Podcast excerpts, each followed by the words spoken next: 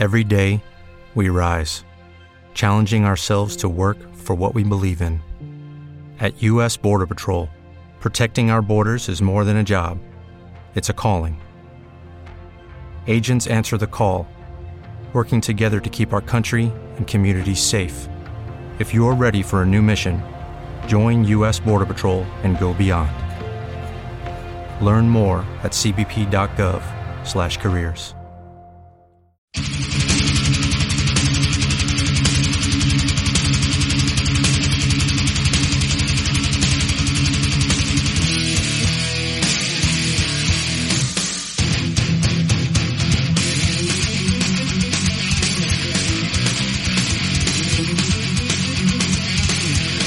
Hey, ¿qué tal, motherfuckers?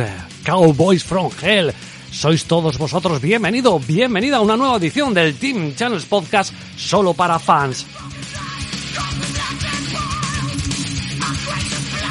Ya sabes que este programa, este podcast solamente es para fans. Para poder acceder a este contenido tienes que irte al portal de iVoox, darle al botón de apoyar y a partir de un euro con 49, solamente eso, durante todo el mes tienes acceso a todo lo que publiquemos para fans. Luego hay otros programas que son gratuitos y darle al botón de suscribir y ahí ya te llegará notificación de todos los que hagamos, tanto gratuitos como de fans, todo a través del portal de iBox.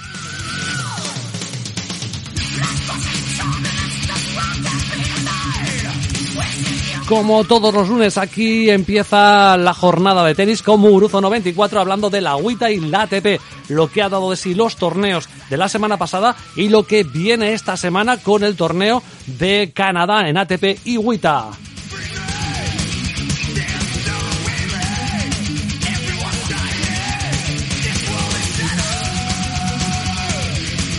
Como siempre, recibe un cordial saludo de quien está hablándote en el micro y en la parte técnica, tu amigo Channels. Esto es Team Channels Podcast, versión para fans, pronósticos deportivos, en este caso de tenis. Solo para mayores de 18 años y si eres mayor de 18 años, apuesta con responsabilidad.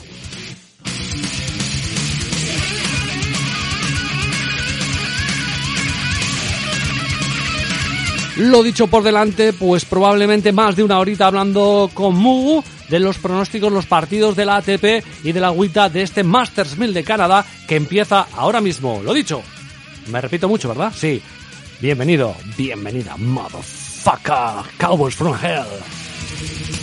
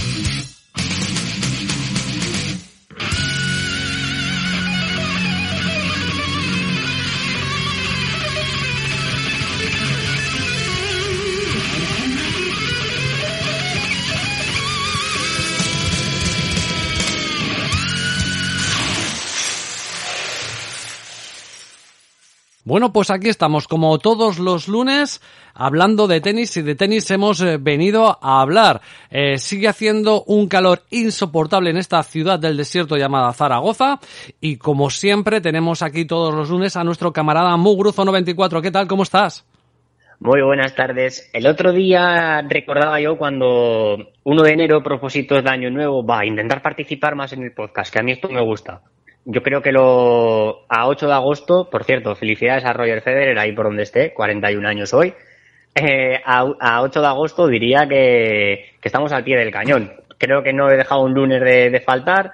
Al que viene que es fiesta, pues ya veremos cómo, cómo lo organizamos, que espero también, también el poder estar sin ninguna duda, pero bueno. Nos vamos a centrar en Toronto, nos vamos a centrar en Montreal. La, en Montreal, la semana pasada la agüita, los picks sí que fueron, fueron bastante bien las pedradas a ganador, pues bueno, fue más, más desastre, todos los días no son fiesta. Cuéntanos, cuéntanos quiénes fueron las ganadoras de los torneos de Wita de la semana pasada.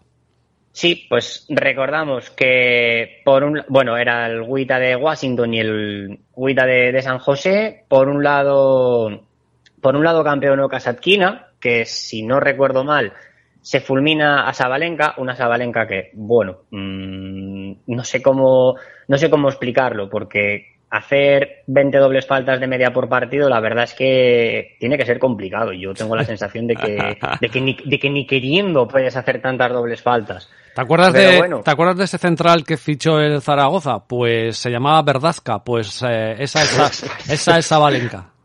Parecido ahora mismo. O sea, yo no lo entiendo. Empezó la gira a Australia así, se recuperó bastante, ya no hacía nada, de, o sea, no hacía ninguna tan apenas Ahora llega el primer partido el otro día, vuelve a hacer 23 dobles faltas. Joder, es que es un set entero regalado a base de dobles faltas. Es que me parece acojonante. Pero bueno, en fin, San José se lo llevó a Kasatkina, que se había cargado a Zabalenka.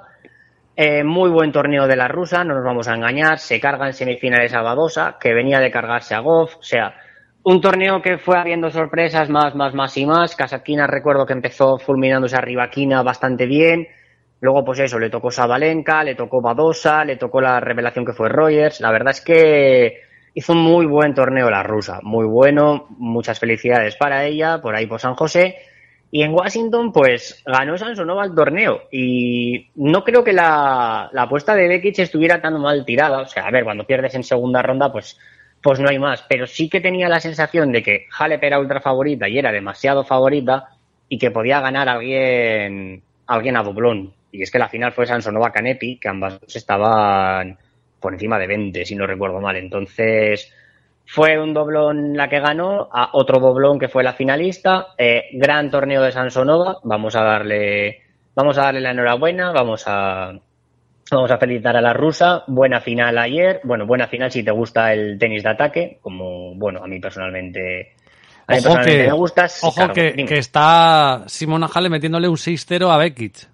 Sí, lo he visto, lo he visto. O sea, eh, ayer, o sea, la semana pasada confiábamos en Bekic, Halep viene a retirarse y ahora le va a enchufar un 6-0 a Bekic. No sé, esto de la agüita es, es maravilloso. Pero vamos, Sansonova, pues eso, se cargó a Merten, se cargó a Tumiljanovic, se cargó a Raducanu, o sea, hizo un muy buen torneo la rusa, eh, merecida favorita. Entonces, pues bueno, la ATP esta vez le ganó a la agüita. Si bien nos puedes refrescar tú las cinco bolas de partido que tuvo Tiafoe, o que el amigo Corda sea capaz de perder con el maceto, o, bueno, que Norri llegue a la final. Pues bueno, sí, sí, sí, si me dejas hablar, hablo, ¿eh?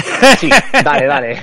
Dale madera, dale, dale. No, pues el problema que no sé si te, no sé si te sucede a ti en Los Cabos y, y Washington, sobre todo los horarios tan malos, ¿no? Para, para ver tenis. Es muy, muy complicado.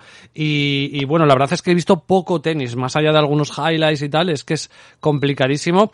Y lo que tú dices, ¿no? Bueno, eh, se llevó el, el torneo de Washington ayer contra Nishioka, que la gran sorpresa fue Nishioka, yo creo que nadie lo esperaba en la final. Completamente completamente. Eh, y cargándose por el camino, por ejemplo, a gente como Rublev. O sea, que Nishioka hizo un, un muy buen torneo. Lo único, pues, que esa no la vimos venir y yo creo que en, que en mil análisis que hubiéramos hecho, pues no habríamos visto llegar a...